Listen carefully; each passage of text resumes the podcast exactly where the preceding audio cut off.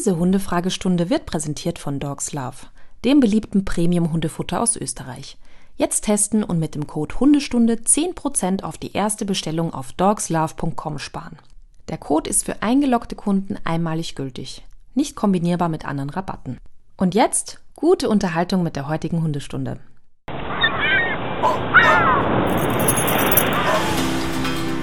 Herzlich willkommen zu Hundestunde, euer Expertenpodcast über Erziehung und Beziehung.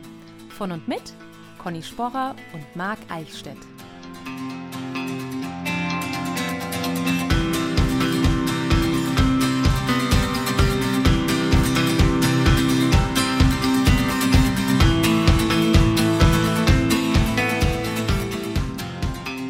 Liebe Stundis, ich sehe hier zwei Menschen vor blauem Himmel, vor Meer und das sieht aus wie Urlaub. Conny, was ist da los?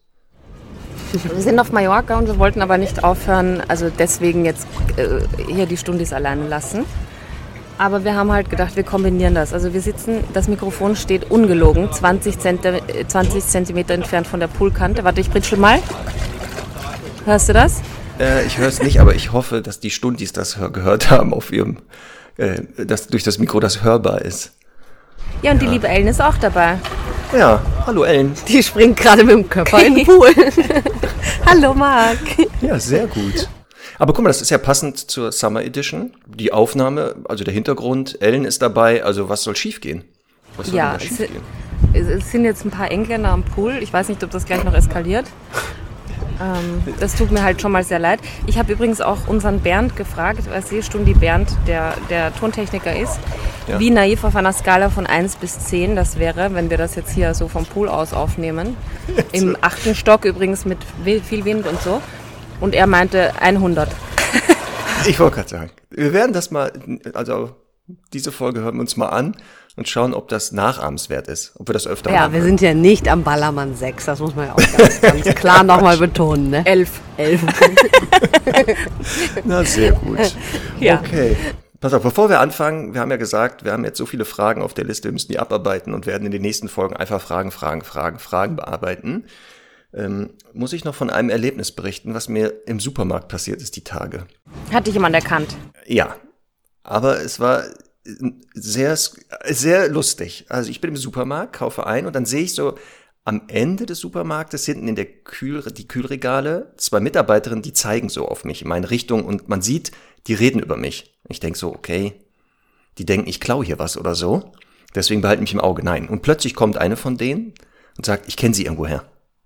Aus dem Fernsehen oder so. Und dann sage ich, ja, ab und zu darf ich auch mal im Fernsehen sein. Und dann geht's los. Sie ist Hundehalterin.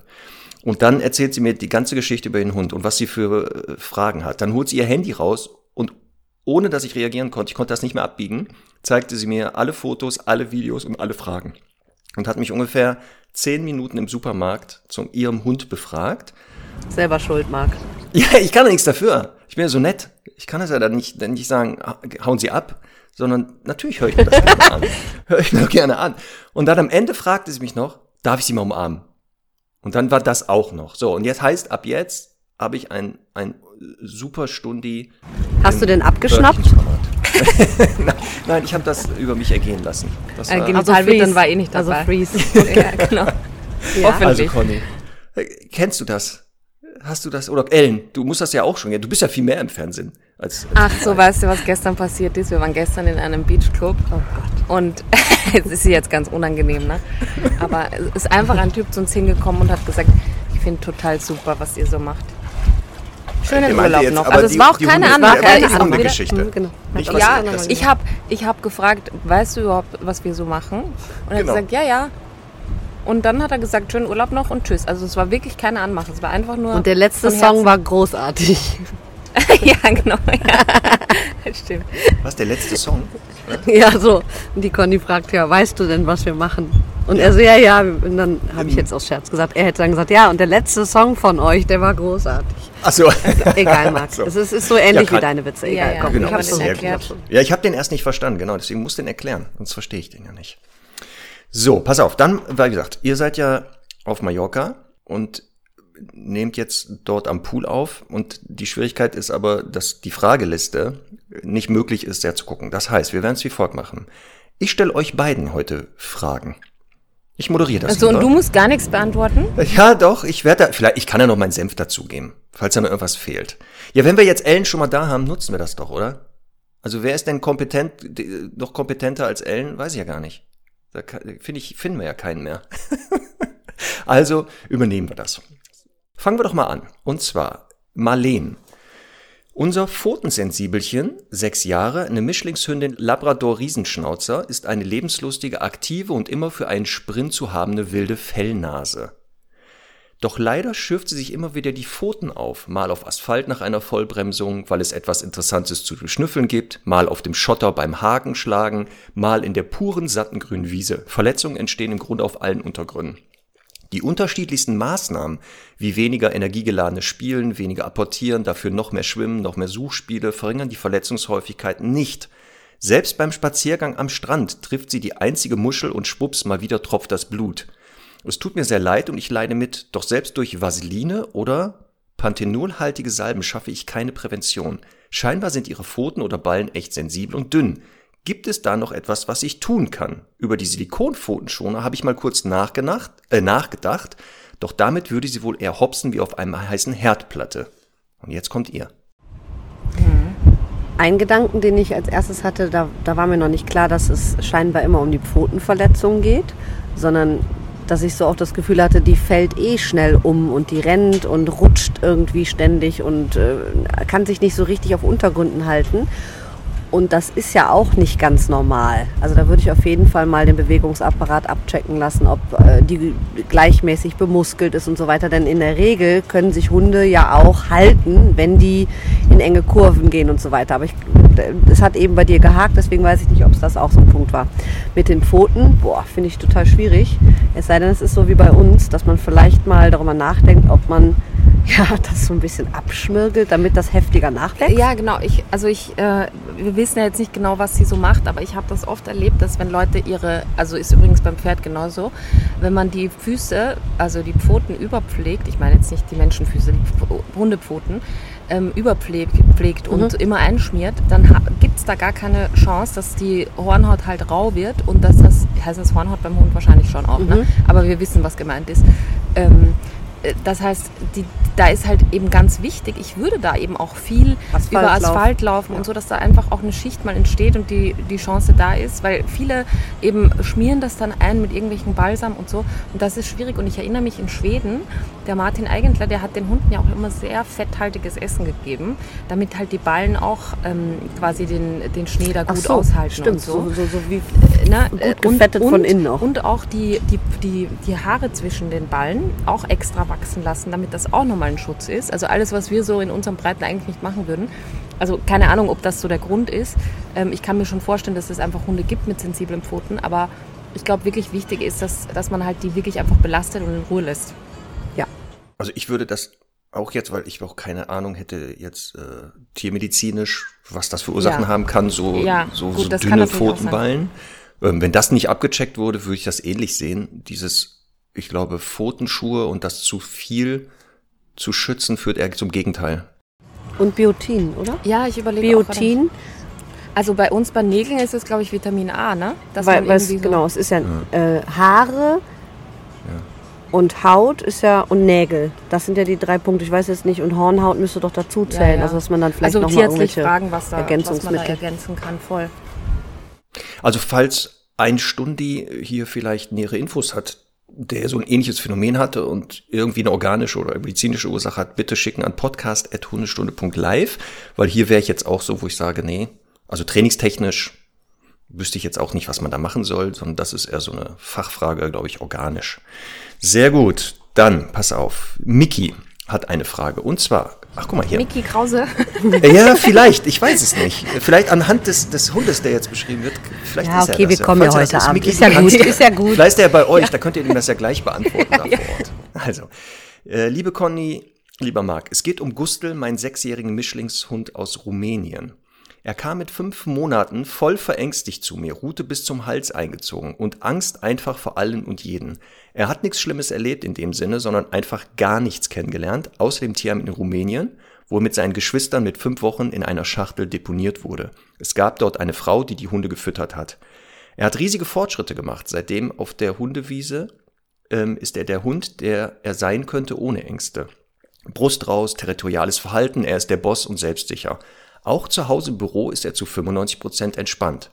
Aber auf der Straße, im Auto ist er ein Angstbündel, hat null Blickkontakt zu mir, scannt permanent die Umgebung ab. Seit drei Wochen geht er nur mehr hinter mir, maximal neben mir, so dass ich die Führung habe. Das hat bisher natürlich noch nichts geändert.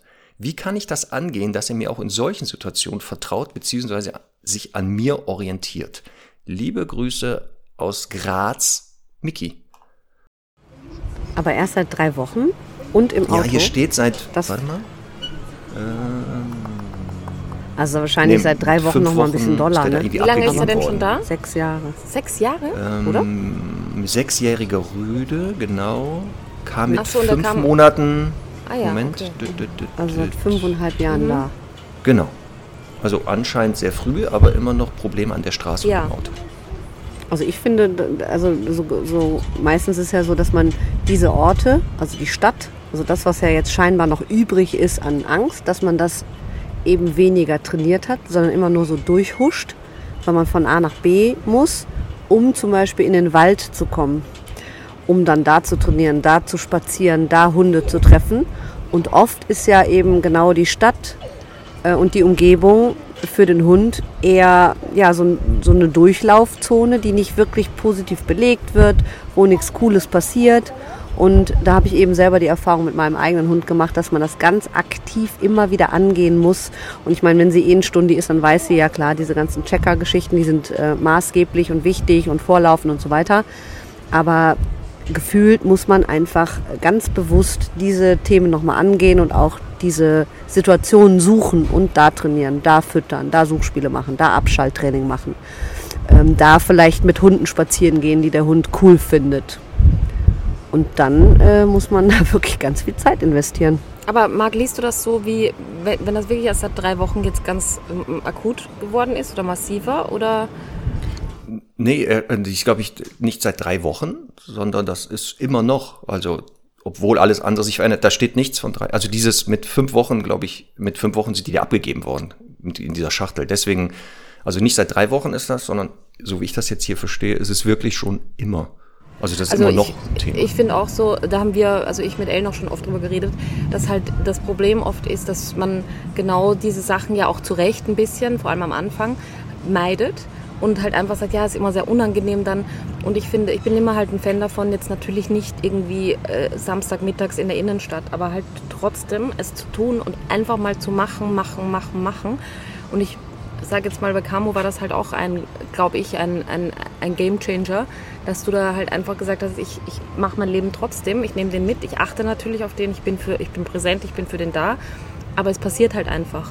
Und äh, da jetzt, also das, ist- das ist halt in der Natur des Menschen, dass man halt immer wieder sagt, ich ähm, meide solche Situationen, die vielleicht ein bisschen anstrengend sind oder ist für mich unangenehm oder sowas. Und äh, deswegen äh, einfach die Ermutigung, einfach mal durchzuziehen und auch mal wirklich Wochen und Monate das immer wieder zu machen, weil der Hund ja sonst keine Chance hat, sich daran zu gewöhnen. Und Gewöhnung ist da halt das Stichwort. Ja. Also ich, wir hatten das ja in der letzten Folge mit Anja Plötze, die ja auch das ähm, erzählt hat mit diesen sehr ängstlichen Hunden, dass sie auch sagt, sie lebt ja theoretisch ihr Leben weiter und führt die Hunde dann auch in Situationen, so dass die die aushalten können. Ähm, dann was Ellen sagt, das habe ich letztens in einer Story gesehen, Videos noch vom alten Camo, wo du da in der Stadt bist, wo man echt denkt, ach du Schande, das ist der gleiche Hund, den ich letztens noch gesehen habe. Ähm, und was genau eben auch dieses ist, ähm, eher in die Vermeidung ja oft zu sagen, oh Gott, der Hund, warum muss ich dem das antun? Und das führt ja eher genau zum Gegenteil, dass das Gehirn ja sagt, warum soll ich mich damit beschäftigen? Und ich würde eben auch sagen, in kleinen Dosen immer wieder den Hund reinführen und versuchen, dem dadurch zu zeigen, das, was er befürchtet, erwartet, tritt ja nicht ein. Also, Ja, das- also da dass passiert man aber auch nochmal sagt, dieses Flooding, also Ja. dass es nicht jetzt so heftig ins Flooding geht, also in die Reizüberflutung, weil es ja auch viele Trainings- äh, oder, oder Trainer gibt, die sagen ja, okay, und jetzt gehen wir durch die Stadt und jetzt schleppst du den da rein und jetzt hauen wir nochmal auf jeden Elektrokasten und wir äh, knallen mit irgendwelchen Türen und wir hauen gegen den Mülleimer und so. Das gibt's ja auch, ne? Weißt du, das sind ja diese Geräuschparcours, mhm. die dann einfach so übertrieben gemacht werden, um den ja abzuhärten. Das ist natürlich nicht der richtige Weg. Also man muss es schon, so wie du sagst, dosiert angehen und auch gucken, was hält der noch aus, was ist an der Grenze zu, er lernt halt nicht mehr, weil es einfach in Panik übergeht. Und das ist eben so diese Schwierigkeit. Ja, und ich finde auch, was man, was man da jetzt mal erstmal total außen vor lassen kann, ist das Thema, nimmt er jetzt Leckerli, Leckerlis an oder so, sondern einfach mal von mir aus sich wohin setzen, bisschen durchlatschen.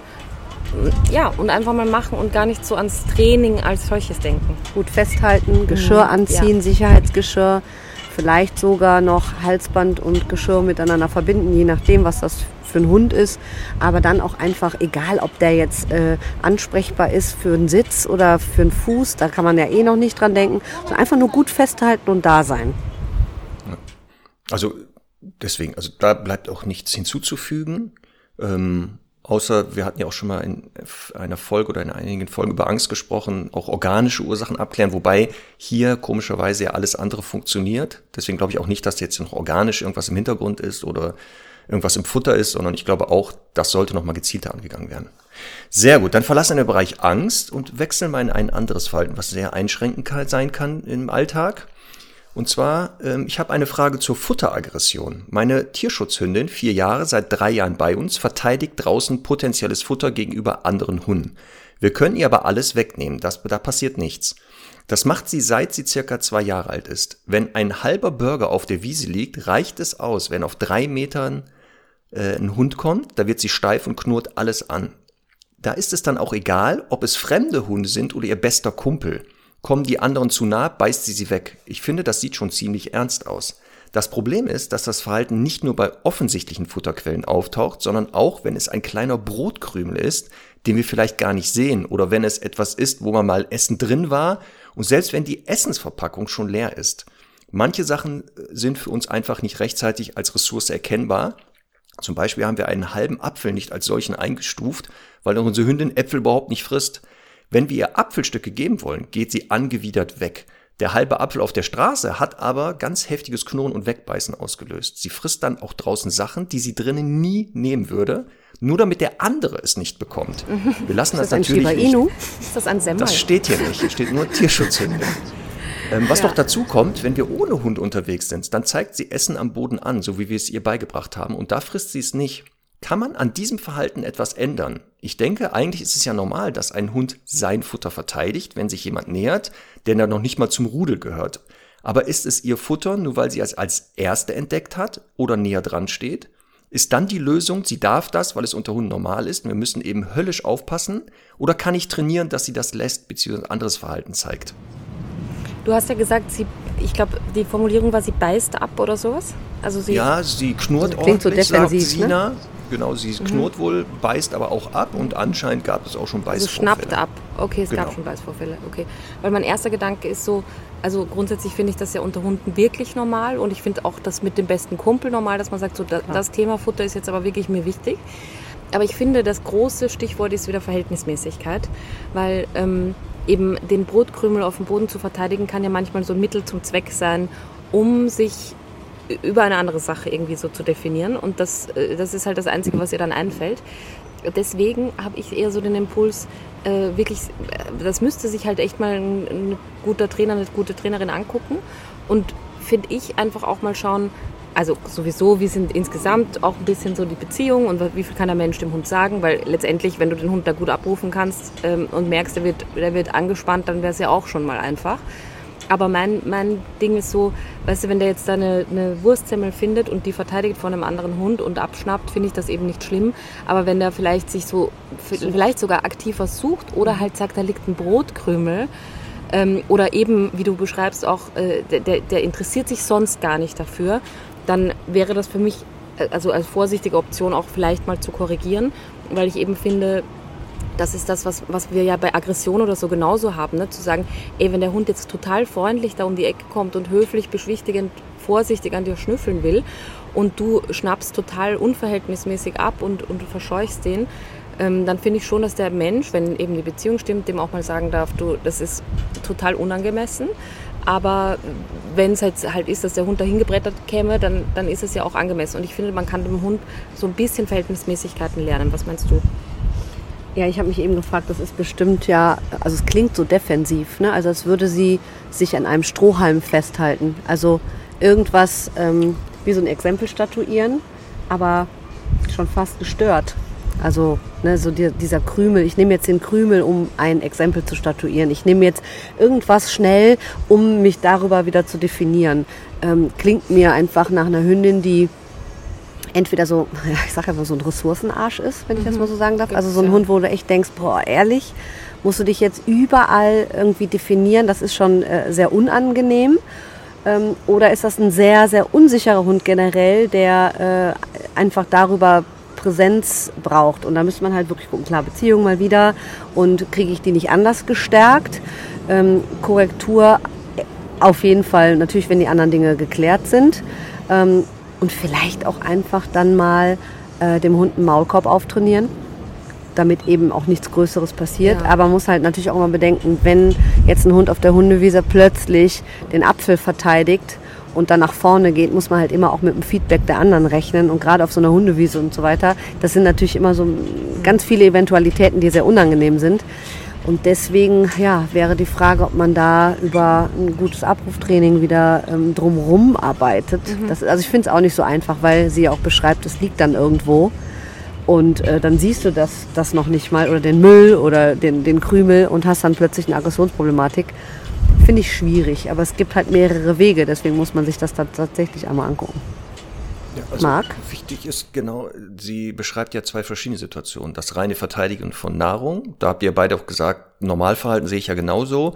Hier würde ich aber auch gucken, dass eine Verhältnismäßigkeit da ähm, darauf geachtet wird, der Hündin zu zeigen, ja, du darfst halt das doof finden, wenn sich andere eine Ressource nähert, wenn das angemessen bleibt, aber alles, was darüber hinausgeht, das lässt du sein.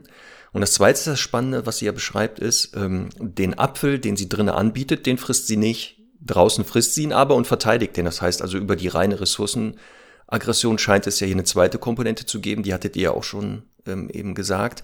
Da scheint es um was anderes zu gehen. Also sich über das, ein Status dort wahrscheinlich oder ein Privileg darzustellen, um dadurch was anderes zu kompensieren. Ellen hatte gerade auch gesprochen, ich halte das auch nicht für ein Zeichen von Sicherheit, sondern ich glaube auch, dass in der Persönlichkeit er eine unsichere Hündin ist, die versucht dort etwas zu kompensieren.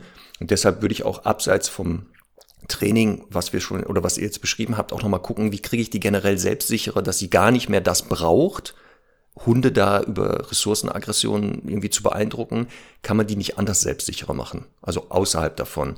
Da hatten wir auch schon öfter mal drüber gesprochen, ob das dann ist, weiß ich nicht, Bewegungsparcours, wo sie sich überwinden muss oder Probleme mal stellen, wo sie durch Ausprobieren selbst geschaffte Erfolgserlebnisse bekommt, was so ein bisschen das Selbstbewusstsein schult. Das würde jetzt noch das sein, was ich ergänzen würde, aber alles andere würde ich genauso sehen. Und was Ellen gesagt hat, auch sicherheitshalber ein Maulkorb schon mal drauf, wenn dann doch eine stärkere Eskalation zu erwarten ist, weil aufpassen. Oder was haltet ihr davon, wenn die was trägt? Und das ist das Einzige, was sie haben darf. Und das ist das Einzige, was sie auch in einer sicheren Gruppe tragen dürfte, verteidigen dürfte. Aber wenn ich es wieder an mich nehme, dann ist äh, einfach vorbei mit Ressourcen. Ja, dann müsste sie halt ja das immer tragen. Ich glaube, die, ja, ja. die, die, Challenge ist, sie muss ja, also zwischendurch wird sie auch schnüffeln wollen und so. Ich glaube, es geht mhm. ja um dieses... Ja gut, ja. du legst es ab, darfst es wieder mitnehmen. Also dann kriegt die eine Sache wie so ein Schnulli. Hm. Also ich habe ja auch so ein Ressourcenarschloch, ne? das finde ich ein schönes Wort. Ähm, und ich, ich, kenne das zum Beispiel von, also, ich kenne das von Semmel halt so, dass die zum Beispiel, wenn die mal von einem Hundekontakt genervt ist, ne, also sagen wir mal, die ist auch mit einem rüden Kumpel unterwegs und der fängt dann irgendwie an, die zu bedrängen, dann ist es manchmal so, dass die sich einfach, also wenn sie dürfte, sich einen Stock holt und sagt, ja, ich krieg's jetzt nicht mehr auf die Reihe, mit dir Bescheid zu sagen. Ich brauche jetzt was, was Drittes, um das jetzt quasi darüber zu machen, damit vielleicht auch der Hund das versteht.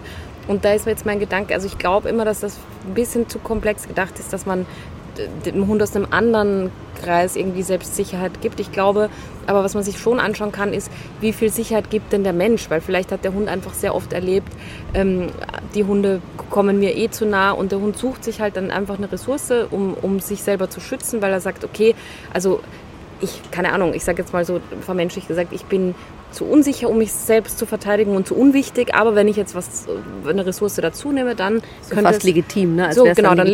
legitimiert man das, genau. Und deswegen auch wieder diese, ich habe die jetzt im Kopf, im, also ich denke, die ist einfach defensiv. Aber vielleicht ist die natürlich auch äh, offensiv arschig, ne? Aber so gefühlt, dieses Abschnappen, genau. Einfach eine Form des Sozialkontaktumgehens, ne? Also wie, wie gehe ich in einer Gruppe Sehr mit Dingen um? Spannend. Gut, dann Susanne oder Susan, weiß ich nicht, wie man das ausspricht, mit Kalle aus Hamburg. Ach, guck mal. Sie hat eine Frage zu folgendem Fall. Kalle hat in der Nachbarschaft zweimal eine schlechte Erfahrung mit einer Hündin gemacht. Jetzt aber aufpassen, nicht er selber. Diese Hündin hat in seiner Gegenwart und für uns Menschen nicht erkenntlich, warum, zwei seiner Hundefreundinnen gepackt und zu Boden gedrückt. Ähm, es war immer in einer Ausnahmesituation für alle Beteiligten. Er fand das ziemlich mies und seitdem bellt er diese Hündin an. Eskaliert, ist nicht mehr ansprechbar, sobald sie in Sichtweite ist. Können wir da trainieren? Ähm, beziehungsweise uns einen Trainer holen, damit er gelassener wird, wenn er sieht, ach, wenn er diese Hündin sieht, oder ist das der Erfahrung geschuldet und wird immer so bleiben? Also spannender Fall, der Hund selber ist nicht das Opfer geworden von einer Aggression, der hat das mitgekriegt, wie bekannte Hunde das Opfer wurden und jetzt sieht er diesen Hund oder diese Hündin und ahnt wahrscheinlich schon, was passieren könnte. Aber was könnte jetzt Susan machen oder Susanne, um ihm zu zeigen, alles gut, da passiert nichts? Ja, ich, also ich bin per se, ich weiß nicht, wie du das siehst, Ellen, aber ich finde per se jetzt so auch immer den einen Hund in der Nachbarschaft zu haben, der halt kacke ist, Mhm. finde Muss ich man auch einfach echt, muss man auch damit leben. Also ich, ich weiß nicht, ich finde manchmal, ne, wenn die Leute so erzählen, ja, der ist, aber der eine, und dann denke ich, ja, meine Güte, der eine. Genau. Dann sei doch froh, dass Genau. es nur der eine ist, ne? Ach so, willst du noch, dass alle anderen? Frage ich dann immer. Aber, aber die Interpretation kann ja auch von Susan sein, dass sie sagt, ja, ja, der hat jetzt, der hat mitgekriegt, dass die Hündin irgendwie Aggression jemand anderem gezeigt hat und deswegen, hm, hm. aber vielleicht ist das einfach eine, eine, eine ernstzunehmende Konkurrentin, eine ernstzunehmende Eindringling in sein Territorium, dass er so grundsätzlich territorial wäre aber die anderen Hunde eher nicht so präsent sind und in seiner Sicht eben dann auch keine Gefahr für die Umwelt darstellen oder für sich, das Leben, Frauchen, Haus und so. Und dass es einfach nur ein Zufall ist, dass dieser Hund, also diese andere Hündin, einfach sehr präsent ist und dass der Hund deswegen mit ihr ein Problem hat, der Kalle.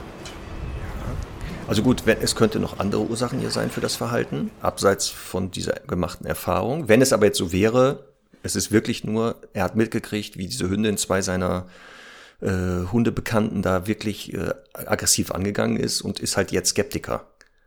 Ah, Was, also was wäre dann wirklich der Ratschlag? Also dieses Abschirmen natürlich, ihm in der Gegenwart der Hündin zeigen, ich schieb mich dazwischen, ich habe die im Griff, du darfst das auch noch komisch finden, ich würde da auch noch nicht auf das Bellen eingehen, ich würde einfach nur ihm zeigen, äh, ähm, habe ich im Griff. Also vertrau mir mal, da passiert hier nichts. Oder, Ja, und auch wieder das Thema Verhältnismäßigkeit, weil ist es jetzt so, wenn er die nur sieht, dass er total ausrastet, weil das ist ja auch nicht in Ordnung, ne? Also ich finde, wenn die halt ihm droht und total steif ist und von mir aus auch irgendwie anknurrt oder anbellt, dann darf der ja auch mal sagen, finde ich scheiße, dass du das machst. Aber wenn es unverhältnismäßig ist, ist das genauso falsch wie beim anderen Hund auch. Und da würde ich es ganz normal trainieren. Also ganz normal, wie man halt mit Aggression umgeht. Alternativverhalten aufbauen, viel umlenken, viel auf den Menschen äh, fixieren lassen, ähm, Gute tragen Leinführigkeit, lassen, gute. Leinführigkeit, also das ganze Ballett. Ich sag ja, im Zweifelsfall wirklich einmal jemand drauf gucken lassen, ob nicht noch andere Ursachen da vielleicht beteiligt sind, außer dieser Erfahrung. Dann haben wir die nächste Frage von Steffi. Sie hat einen französischen Bulldoggenrüden, der im Oktober zwei Jahre alt wird. Soweit läuft alles super, allerdings kommt es immer mal wieder vor, dass er auch jetzt noch in die Wohnung pinkelt. Nicht regelmäßig, alle paar Wochen, aber an Tagen, wo alles mal anders läuft, sehr stressig ist oder es ist sehr heiß und wir gehen nicht so die Runden wie sonst. Wir haben einen Garten, somit kann er auch an solchen Tagen immer raus. Was mich auch wundert, er meldet sich nicht richtig, wenn er muss. Er setzt sich vor die Terrassentür ohne Winseln oder Bellen. Das fällt dann manchen Familienmitgliedern auch auf. Wir hatten auch eine kurze Zeit, da war er circa 14 Monate, da hat er zweimal seinen Haufen auf die Sofalehne gesetzt. Das haben wir durch Sofaverbot und mehr Konsequenz, kein Spielzeug liegt rum, auf die Decke und so in den Griff bekommen. Er darf jetzt wieder mit aufs Sofa, nicht immer und nur wenn wir es erlauben. Er pinkelt, wenn, aufpassen, wenn er pinkelt, ins Wohnzimmer auf den Teppich oder auf den Teppich vor der Terrassentür. Diese werden regelmäßig gereinigt. Meine Frage ist jetzt, gibt es Rassen, die bei der Stubenreinheit schwieriger sind oder hat dies alles mit der Pubertät der Junghundezeit zu tun? Wir hatten das doch schon mal bei der französischen Bulldogger Mark, kannst du Ja, erinnern? ich weiß. Also es, entweder ist es rassentypisch. Hat, also vielleicht sollte man dann doch jemand äh, irgendwie mal eine Studie machen lassen dazu. Aber ich finde halt, jetzt mal ganz unabhängig davon, ne, ähm, wir, also äh, urinieren kann ja theoretisch auch immer Stress sein und wir dürfen einfach nicht unterschätzen, wie dermaßen krank diese Hunde sind. Also alleine schon, wie viel Stress die haben können an einem heißen Tag, wenn, äh, wenn sie halt nicht richtig Luft bekommen. Ähm, und äh, also das kann jetzt einfach einer der Gründe sein, der total legitim ist einfach. Ähm, ich kann mir aber auch, es, es, es hört sich für mich so vielleicht ein bisschen nach der Kombi an, weil ähm, ich einfach ganz oft erlebe, dass halt manche Hunde einfach nicht ordentlich stubenrein gemacht werden und vor allem eben äh, dann immer wieder lernen, ja, wenn ich mal schnell äh, irgendwie unbeobachtet irgendwo in der Ecke gehe, hat das überhaupt keine Konsequenzen. Und wenn das im Welpenalter oder auch im Junghundealter immer wieder möglich ist, dann wird's, also kann es unter Umständen einfach sehr lange schwer werden. Ähm, das, das darf man auch nicht unterschätzen. Und dann klingt es auch ein bisschen so, wenn sie halt sagt, ja, er winselt nicht vor der Türe und kratzt nicht an der Türe. Aber wenn der schon vor der Türe sitzt, ist das ja eh schon ein sehr lauter Hilferuf. Und da habe ich jetzt so ein bisschen Mitgefühl, dass ich denke, ja, aber dann auch früher erkennen. Ne? Also viel früher erkennen. Ja, ich hab, Und vor die Terrassentür kann ja auch wirklich dann sein, dass der Not hatte und musste. Das wäre dann eben ähm, auch wieder den Menschen zuzuschreiben, zu sagen, okay, guck lieber und sei, sei schneller oder mach die Terrassentür halt auf, wenn du alleine bist. Ich weiß ja nicht, wann das passiert. Aber es könnte natürlich auch sehr strategisch sein, je nachdem, wie die Terrasse liegt und so weiter. Und mitten im Raum könnte auch strategisch sein, weil auf die Lehne kacken ist sehr strategisch. Aber man muss auch dazu sagen, dass die Hunde ja meistens auf Teppich pinkeln, weil es da auch einfach nicht spritzt. Und dass die das ja selten auf Fliesen machen. Und dann kann es auch sein, ich weiß jetzt nicht, äh, habe ich jetzt gerade eben nicht gehört, Rüde Hündin, wie ist der Hormonzustand? Auch das hat ja ganz, ganz viel ähm, zu sagen. Und ich meine, französische Bulldoggen sind ja nicht selten auch oversext, ähm, ja, was eben auch dazu beitragen könnte. Oder eben äh, ne, Östrogen und Schließmuskel, dass da irgendwo auch ein Problem liegt. also zum Thema, gibt es Rassen, wo es schwerer ist mit der Stubenreinheit? Ich glaube, ich habe das mal irgendwo gelesen, dass anatomisch bei einigen Hunden aufgrund dieser, der französische Bulldogge in der heutigen Form ja eine Qualzucht, ich weiß nicht, ob es bei der französischen Bulldogge war oder einer anderen Rasse, dass auch hier bei dem ähm, organischen Weg der, der, des, des, der Blase und der, der, äh, sowas, dass da irgendwas deshalb schwerer bei denen ist. Das weiß ich nicht mehr. Macht ja auch Sinn. Ja. Ja, weil die, Schwan also die, die Wirbelsäule und die Schwanzwirbelsäule ist ja verkrümmt. Genau.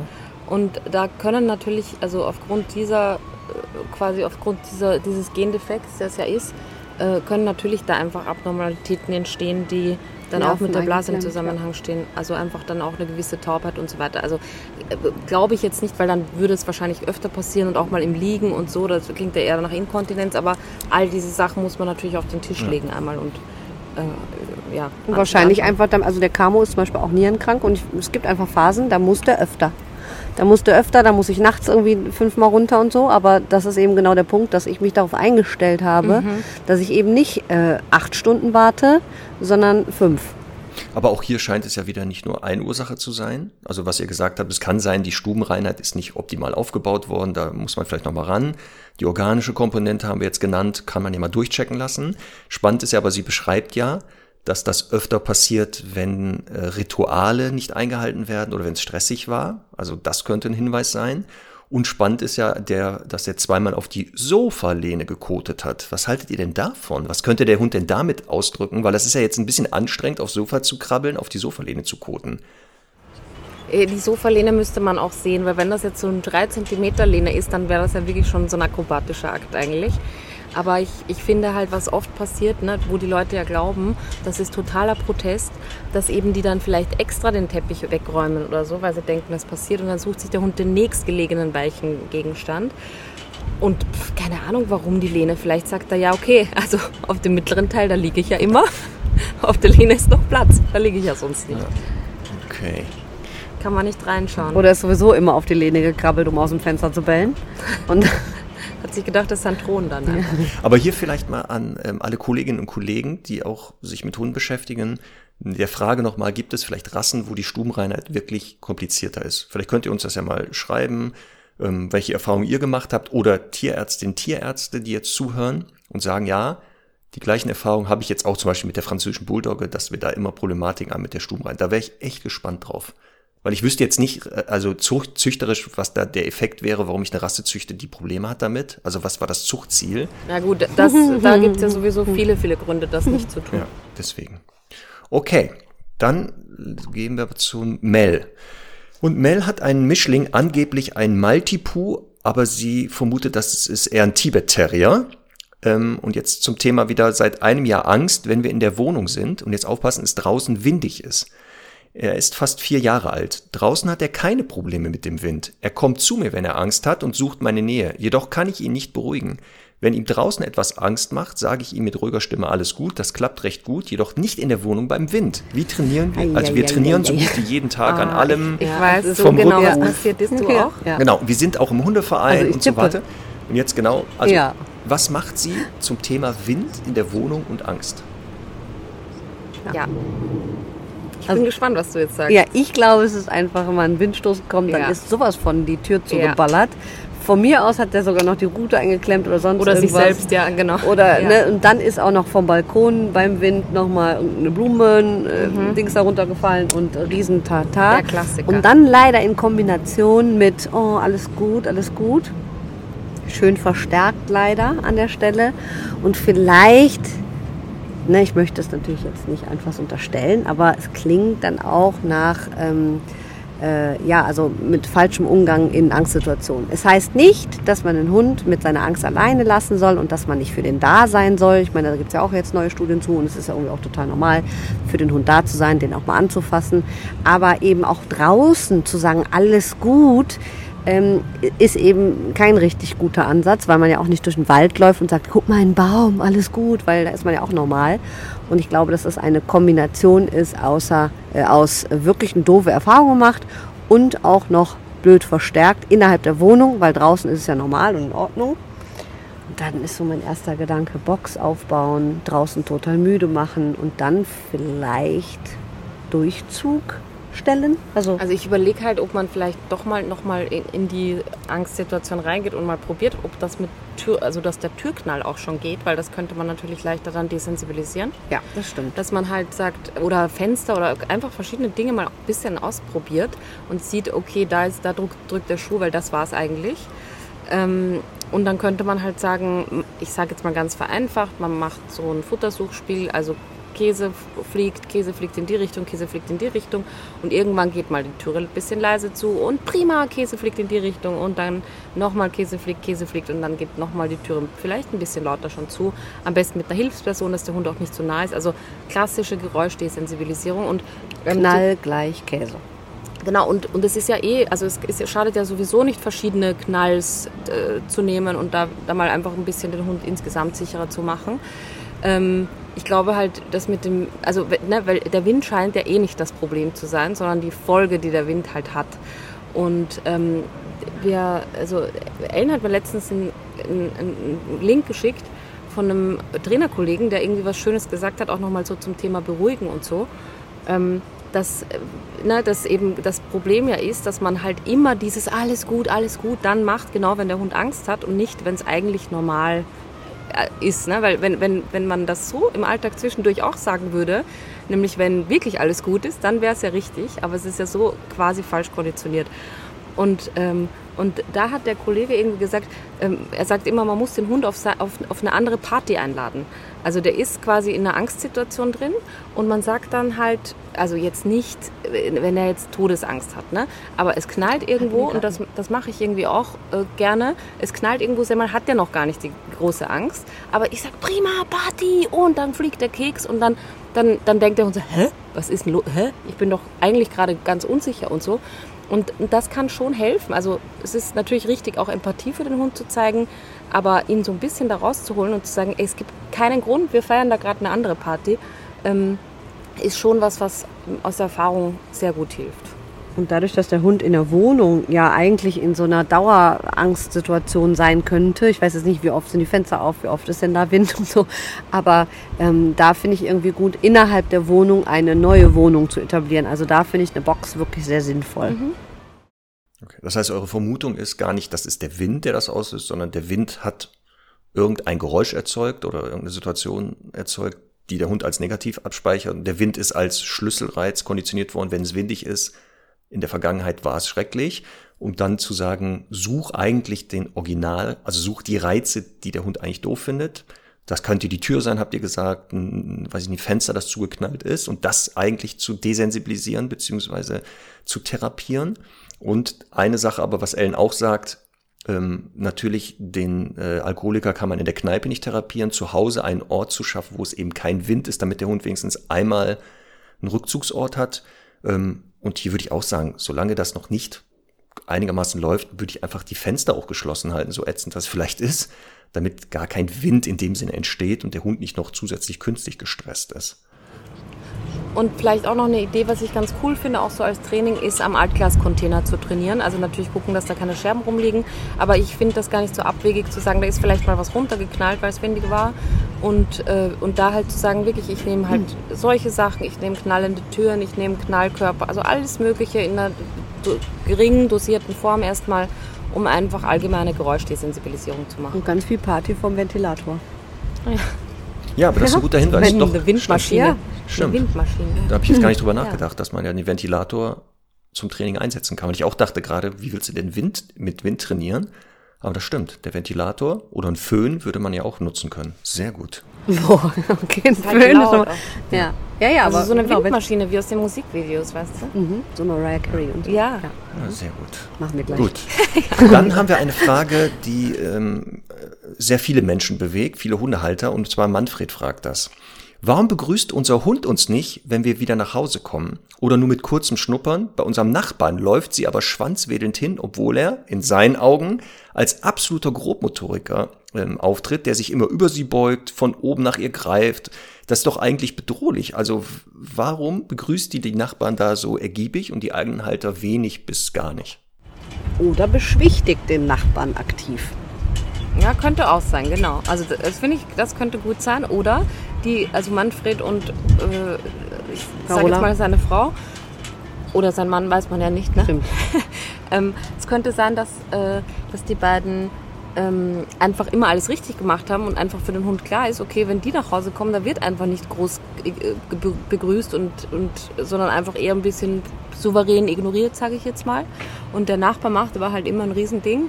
Und ich meine, letztendlich ist es bei mir, wenn ich nach Hause komme, genauso. Sehr mal freut sich so ein bisschen babyhaft, ähm, aber ist halt, also wird da von mir nicht total ignoriert, aber halt erst ein bisschen später begrüßt. Und wenn mein Papa kommt, der auch übrigens sehr grobmotorisch, schöne Grüße, hm. sich dann immer wieder drüber beugt und so, dann ist die, ist die halt auch ganz anders, ne? weil die halt weiß, bei dem funktioniert das. Also man kann es positiv sehen und sagen, ja. super, dein Hund ist total entspannt, Voll. kann im Übrigen auch total gut alleine bleiben vermutlich. Und es ist doch in Ordnung so. Und man mhm. müsste dann leider auch mal wieder ein Video geschickt bekommen. Wie wird denn der Nachbar begrüßt? Mhm. Weil es kann natürlich auch, also so eine aktive Beschwichtigung ist ja auch nicht zu unterschätzen, weil die ist auch eben sehr, oft ja auch sehr ähm, dynamisch und wackelnd und äh, ich gehe da schon mal präventiv hin und äh, beschwichtige den eben und das sieht aus wie Freude und man ist dann beleidigt, dass der Hund bei einem selber es nicht tut, aber entspannt ist bei einem selber. Mhm. Oder aber man ist mal nach Hause gekommen und hat irgendwie aus Versehen äh, den Schlüssel irgendwo hingeballert oder so. Und dann hatte der Hund eben auch keinen Bock mehr zu begrüßen. Kann ja auch sein, mhm. aber glaube ich, ist eher selten. Ja, auch was manchmal passiert ist, dass man, dass man eine Tasche hat und den Hund begrüßt und die Tasche da drauf ballert. Ne? Oder man vom oder Trainer ja, oder gesagt bekommen hat, ja, ach so, wenn dein Hund dich anspringt beim Nachhausekommen, dann musst du halt mal, was weiß ich, äh, dem, dem ja. irgendwas vor die Füße pfeffern. Das könnte auch wieder dazu führen, dass der Hund irgendwann sagt, boah, nee, wenn die mhm. kommt, gehe ich eben nicht zur Tür mhm. oder wenn Manfred kommt. Mhm. Aber ähm, das sind ja eben jetzt alles nur Spekulationen in mehrere Richtungen. Aber guter Punkt, den Elle nochmal gesagt hat, ob es wirklich ein freundliches Begrüßen des Nachbarn ist oder nicht vielleicht doch eine Deeskalation aufgrund dieses sehr groben motorischen Verhaltens. Das sieht so aus wie begrüßendes Verhalten, ist aber in Wirklichkeit beschwichtigendes Verhalten. Das sollte man sich nochmal genauer angucken. Ähm, und natürlich gibt es ja auch Hunde, die eben nicht so extrovertiert sind, wenn bei den eigenen Haltern. Ihr hattet schon Gründe genannt, die dazu führen können. Ähm, und was natürlich auch sein kann, ist, dass der Nachbar halt ein Highlight darstellt, weil die halt den wen, also seltener trifft und die eigenen Halter ja jeden Tag mehrfach. Also dass man da auch gar keine große Action mehr erwarten muss. Genau, dass die, dass die, dass die, ähm, dass Manfred den Hund zuquatscht den ganzen Tag. Kann ja auch sein, dass der Hund einfach sagt, oh, Gut. nicht schon wieder. Dann haben wir Ella. Und zwar, Ella ähm, hat zwar noch keinen Hund, sie ist nämlich erst 15 Jahre, aber sobald das möglich ist, also wenn sie eine eigene Wohnung hat und so, wird sie natürlich einen Hund adoptieren. Sehr gut, Ella. Ne? Adoptieren statt produzieren, sind wir ja auch Fan von. Jetzt aber zu Ihrer Frage. Kann man, bevor man einen Hund hat, schon zu einem Trainer gehen, um sich auf die Situation angepasst vorzubereiten? Falls es das nicht gibt, was sind eure Tipps, um sich vorzubereiten? Außer natürlich euren Podcast zu hören und Connys Buch zu kaufen. Kann man immer machen, ne? Also, ist es möglich, wenn man noch keinen Hund hat, trotzdem irgendwie zu äh, Menschen zu gehen und sich beraten zu lassen vorab. Was meint ihr beiden denn? Gibt es die Möglichkeit, den perfekten Hund zu suchen? Schon. Oder zu, sich dazu beraten zu lassen, zufällig? Ja, ich, also bei uns gibt es ja immer in den Hundeschulen, übrigens auch unter martinrütter.com slash Hundeschulen, ähm, äh, die kann man mit Postleitzahlensuche die nächstgelegene Dogs Hundeschule in der Nähe finden. Und ähm, wir haben, also alle von uns, behaupte ich jetzt mal, haben so Beratungen vor der Hundeauswahl. Also man kann da wirklich ein Beratungsgespräch buchen. Wenn es jetzt auch darum geht, dass sie halt einfach Lust hat, so ein bisschen äh, beim Training zuzuschauen, dann kann man immer auch Praktikum machen. Ähm, man muss halt jetzt ein bisschen gucken, werden vielleicht nicht alle einverstanden sein, weil sie nicht volljährig ist wegen der Haftung. Aber ähm, ich sage jetzt mal einfach da und dort mal in der Gruppenstunde zuzugucken und mal zu schauen, was sind so die Fehler und was kann ich in der Welpengruppe vielleicht schon beachten. Das äh, sollte sicher in vielen Fällen möglich sein und das finde ich halt auch eine richtig, richtig gute Sache. Ich hatte ein paar Kundinnen und Kunden, die das gemacht haben und die sind halt wirklich auch 1A mit Sternchen mit ihren Hunden schon. Also das ist einfach ganz toll. Freiläufe besuchen, also Körpersprache, Kommunikation sich anzugucken und sich darin zu schulen. Und vielleicht auch mal, naja, dafür ist sie jetzt ein bisschen jung, aber im Tierheim eben auch mal zu gucken und mitzulaufen und da zu helfen. Ja, also äh, ja, es gibt verschiedenste Möglichkeiten, sich da vorzubereiten, außer selber zu lesen und so weiter. Was der Ellen auch gesagt hat, ist gut, vielleicht im Tierheim Gassigeher werden, da mal ein Gefühl für Hunde zu entwickeln oder vielleicht sogar einen zu finden. Ähm, dann, was Conny gesagt hat, ja, die meisten Hundeschulen, wir im Netzwerk bieten das auch an, die Beratung vor der Anschaffung. Dann seid ihr beiden ja gerade dabei, ein neues TV-Format äh, mitzudrehen, der perfekte Hund. Da wird man das mal live wahrscheinlich sehen. Wie sieht denn sowas aus? So eine Beratung und wie kann man vielleicht oder auf welche Wege kann man denn seinen Hund finden? Also ja, es gibt da verschiedene Möglichkeiten. Sehr gut. So, und jetzt kommt eine spannende Frage. Da bin ich echt auf eure Antwort gespannt. Und zwar Isabel. Ähm, sie schreibt, Sie hat kein Problem mit ihrem Hund. Und jetzt fragen wir uns natürlich, warum meldet sie sich? Sie hat eine Chihuahua-Hündin, die knapp zwei Kilo wiegt. Und natürlich ist es mir bewusst, dass sie zuckersüß und außergewöhnlich klein ist. Conny zuliebe spare ich mir mit Bildern von diesem Prachtexemplar. damit du nicht schon eskalierst. Ich habe die so gut erzogen. Ne? Jetzt pass auf. Sie hört Aber Max ausgesprochen sagt gut. echt immer noch Chihuahua. Sie, Ja, Wie heißt denn das sonst? Chihuahua. Da gibt es auch ein Lied. Ja, sehr gut. Also ich weiß nicht, ob DJ, wie heißt er nochmal? DJ, Wer? ja, der singt auch Chihuahua. Ah, das weiß ich gar nicht. Hier damals, unser So, jetzt 90er. genug mit, DJ aha, jetzt Bobo? genug Ja. mit eurem, Ach, hallo, DJ jetzt genug Bobo. mit eurem Mobbing hier. Jetzt hört auf. Zurück Ja. zur Frage von Isabel. Malinois. Genau. Sie, also die Hündin hört ausgesprochen gut und ich würde behaupten, wir sind ein super Team. Jetzt aufpassen. Doch die Menschen, die uns begegnen, treiben mich in den Wahnsinn. Von Och ist die süß, wie klein ist der denn? Über der arme Hund muss doch bei der Kälte raus, nicht raus. Teilweise fotografieren die Leute ungefragt einfach meinen Hund und ich denke mir immer, dass ich doch das auch nicht mit den Kindern mache oder mit Babys. Ich nehme sie zum großen Teil nicht mal mehr unterwegs mit, ähm, weil mich die Leute so sehr nerven. Habt ihr einen Tipp für mich, wie man damit umgehen soll? Meine strenge Miene, die ich mir angeeignet habe, ist scheinbar noch nicht ausreichend. Jetzt kommt ihr. Kahle Stellen in den Hund rasieren. Wieso? Dass er hässlich ist oder was? Dass er hässlich ist. Also ich glaube, der einzige Tipp ist wirklich einfach Ja. lernen, damit zu leben. Ja. Weil ich denke mir, weißt du, wir kriegen ja so viele solche Nachrichten und die einen haben halt das Problem, dass der böse Kampfhund halt so gefährlich aussieht und alle einen Bogen machen und die anderen haben halt ein Problem, dass der Hund zu klein ist und zu tüdelig und irgendwie ist es halt aber auch ja weißt du, sie, sie nimmt sich ja auch nicht einen Chihuahua, weil der jetzt, keine Ahnung, so sportlich ist, sondern weil sie das halt auch süß findet. Und ich finde, da muss man ein bisschen halt damit leben, dass andere Menschen das auch süß finden. Ähm, ja, also pff, ich meine, ich kenne ich kenn das ja von Semmel auch, die finden ja auch so viele knuffig und so, weil die halt süß, lockig aussieht und die findet das ja auch blöd. Und ich kann irgendwie auch, also die findet blöd, wenn sie halt so angegrapscht wird im Großen und Ganzen. Das ist ja das, das Einzige, ne? Äh, wo wir letztens darüber geredet haben, das ist das Einzige, was einfach überhaupt nicht geht und total übergriffig ist, wo ich damals im Restaurant saß und drehe mich um und der Kellner, nee, mhm. der Koch, der Koch liegt mhm. unterm Stuhl und füttert meinen Allergikerboxer. Ja. Das ist übergriffig, das ist Gacke, da, ja. da, müssen wir irgendwie alle irgendwie mit umgehen. Ja. Aber ansonsten ja. mit leben. Und ich würde halt einfach auch immer halt dann darauf achten, wenn man das wirklich nicht möchte, dass der Hund halt immer auf der anderen Seite ist und so. Aber ich bin halt auch ein großer Fan davon bei Semmel zum Beispiel und ich finde, das hat auch echt Fortschritte gebracht, wenn ich ich meine, das ist jetzt vielleicht ein bisschen anderes Thema, weil der Hund hat vielleicht gar keinen Stress damit. Aber ich finde halt auch, dem Hund beizubringen, das Leben ist so. Und es gibt manchmal auch Menschen, die dich ansprechen. Und dann würde ich es halt immer versuchen, halt ein bisschen umzuformen, denen Futter in die Hand zu drücken.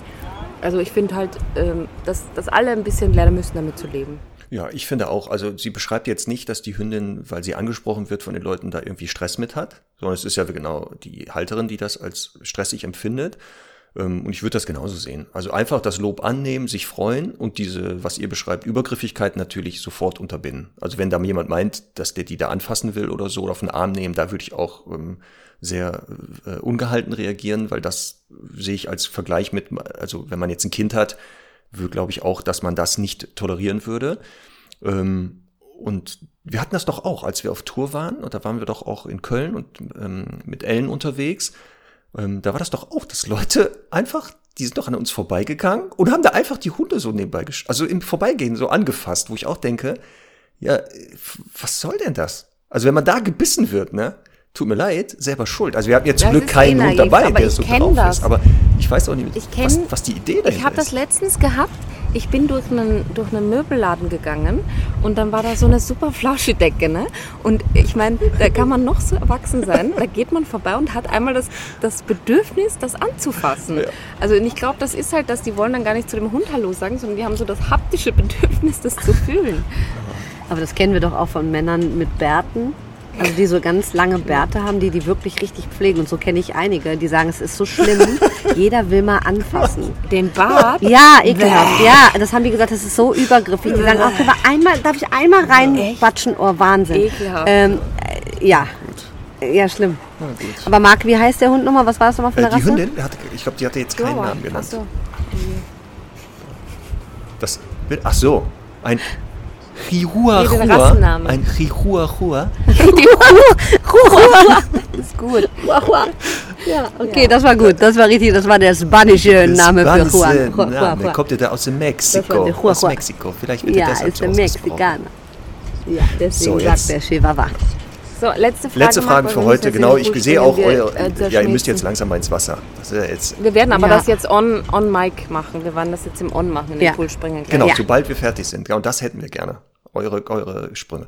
Und zwar, ähm, Katharina fragt, ähm, eine Dackelhündin, Rosalinde, neigt zu dominanten Verhaltensweisen und hält sich für die größte, markiert mit Bein hoch, wird, ähm, geht aufrecht und sehr provokant durch die Gegend. Sie hat sehr lange Zeit intensiv an der Leine gepöbelt bei Hundebegegnungen. Das ist noch nicht vorbei, aber schon besser und händelbarer geworden. Wenn ich nicht genug auffasse oder bei einigen ihrer Erzfeinde rastet sie noch komplett aus. Oftmals merke ich es aber rechtzeitig und kann gegensteuern. Dadurch, dass das jetzt besser klappt, lasse ich sie auch wieder öfter Hundekontakte haben, wenn ich denke, es könnte passen. Nun fällt aber auf, dass sie immer massiver die anderen Hunde besteigt und oftmals kaum etwas anderes im Kopf hat, als aufzureiten. Ihr ist dabei relativ egal, wie der andere Hund reagiert, sie bleibt dabei. Wenn der andere Hund abwehrt, versucht sie durch Stupsen und Kopfauflegen anzutesten, ob es nicht doch irgendwie geht. Kompensiert sie damit das Leinepöbeln oder was ist die Ursache und wie kann ich das verändern? A story of my life. Die ist einfach ein, ein kleiner Assi. Ja, ist halt ein Hooligan, ne? Also ist, ist wahrscheinlich eine Rüdin. Äh, einfach so vom Typ her entweder im Geburtskanal zwischen zwei Rüden gelegen oder einfach doch ein zu hoher Status. Aber ich nehme jetzt mal an, Stundi macht schon alles. Die ist vom Typ vermutlich einfach so. Also wird, ne, Semmel, ja. äh, wird äh, vermutlich nie äh, ein, ein Hund sein, der, der sehr gechillt und nicht so wahnsinnig präsent ist. Also das ist dann genau so ein Ding, mit dem man einfach leben müsste. Aber wenn es mein Hund wäre, ich würde sagen, okay, du kannst ja präsent durch die Gegend laufen und darfst auch deine Route mal heben und du kannst auch von mir aus wie so ein Babbo durch die Straße laufen. Aber in meiner Gegenwart ähm, übertreibst du es nicht und äh, gehst nicht aktiv auf andere drauf und äh, äh, bist da so distanzlos und so respektlos und so weiter. Das würde ich korrigieren. Aber nur, wenn der Rest natürlich geklärt ist. Und ich, ich kann das so nachempfinden, weil mir geht das auch so, dass ich dann irgendwann denke, vielleicht ist sie jetzt anders. Und dann lässt man so ein bisschen, unter Anführungszeichen, die Leine wieder ein bisschen länger und macht mehr Hundebegegnungen. Aber wenn das zur Folge hat, dass sie wieder scheiße wird, mhm. dann würde ich da einfach wieder die Daumenschrauben anziehen. Und genauso mache ich das seit vielen Jahren. Und ich glaube, dass wenn Sam mal, ich glaube das wirklich, wenn die alt ist, also einfach körperlich nicht mehr so in der Lage, dann glaube ich, wird die cooler, weil sie halt einfach weiß, ich muss jetzt ein bisschen einstecken. Mhm. Deswegen ja auch noch mein Maulkorb-Experiment, das noch aussteht, ähm, das ich ja hier schon mal erklärt habe, dass so, ich die an den Maulkorb so gewöhnen möchte, um, um mhm. zu schauen, ob die einfach dann gehemmter ist, weil sie quasi ein bisschen also weniger Waffen hat. Ich werde berichten dazu. Aber ja, ähm, ja, wir, wir werden sehen. Ähm, ich finde halt unterm Strich muss man halt einfach mit solchen Sachen leben und immer dynamisch in der Erziehung vorgehen. Also da, da gibt es halt nicht diesen einen Progress, der so steil nach oben geht mit ein paar Ups und Downs, sondern das ist halt dann immer wieder ein Prozess, wo man sagt, okay, das war jetzt wieder richtig kacke, jetzt muss ich wieder richtig ein bisschen von vorne anfangen und dann gibt es wieder Phasen, wo alles super läuft. Da muss man auch damit leben. Ich finde aber spannend, wie der Mensch da wirklich so einen Deckel drauf machen kann in gewisser Weise. Ne? Also, dass man, dass man wirklich, je nachdem, wo, wo die Dackelhündin lebt, dass sie halt einfach auch lernt, sich in gewisser Gesellschaft, also sprich im besten Fall dann mit Frauchen oder Herrchen, ähm, sich einfach zusammenzureißen. Und dass man eben damit leben muss, dass die vom Typ her scheinbar so ist und dass dieser Kern halt immer auch bleibt oder die Gefahr, also wie so ein Ex-Hooligan eben.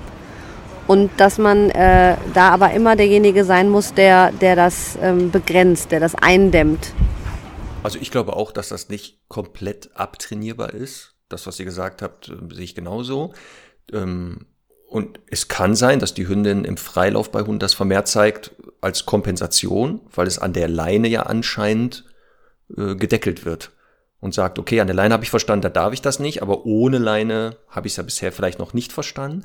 Und deswegen glaube ich auch, dass man das vielleicht nochmal auch hier in Verhältnismäßigkeit setzen sollte, ihr klar zu machen, du darfst gerne Präsenz zeigen und zeigen, wie toll du bist, wenn du das meinen musst, also machst, äh, machen müssen meinst, aber es muss hier Grenzen geben für dich. Also dieses, ne, damit leben lernen, ja, aber halt handeln, also das Steuern so ein bisschen, so eine Art Resozialisierung. Ja, und auch wie Ellen vorher gesagt hat, auch als positiv sehen, dass es halt an der Leine schon super genau. klappt.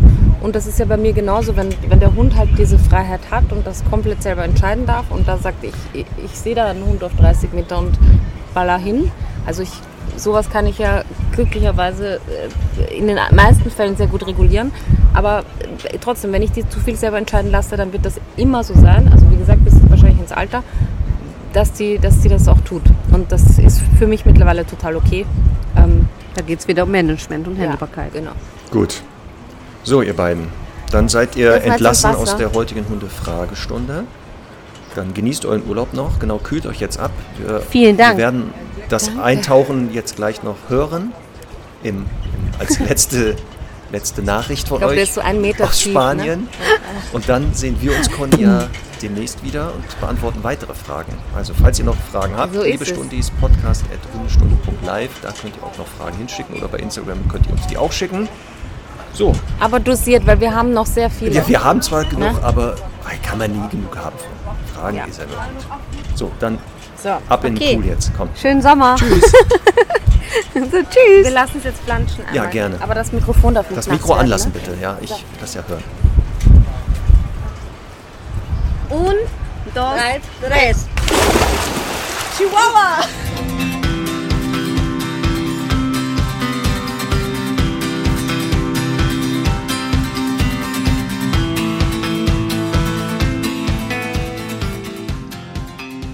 Diese Hundefragestunde wurde präsentiert von Dogs Love, dem beliebten Premium-Hundefutter aus Österreich. Jetzt testen und mit dem Code Hundestunde 10% auf die erste Bestellung auf dogslove.com sparen. Der Code ist für eingeloggte Kunden einmalig gültig, nicht kombinierbar mit anderen Rabatten.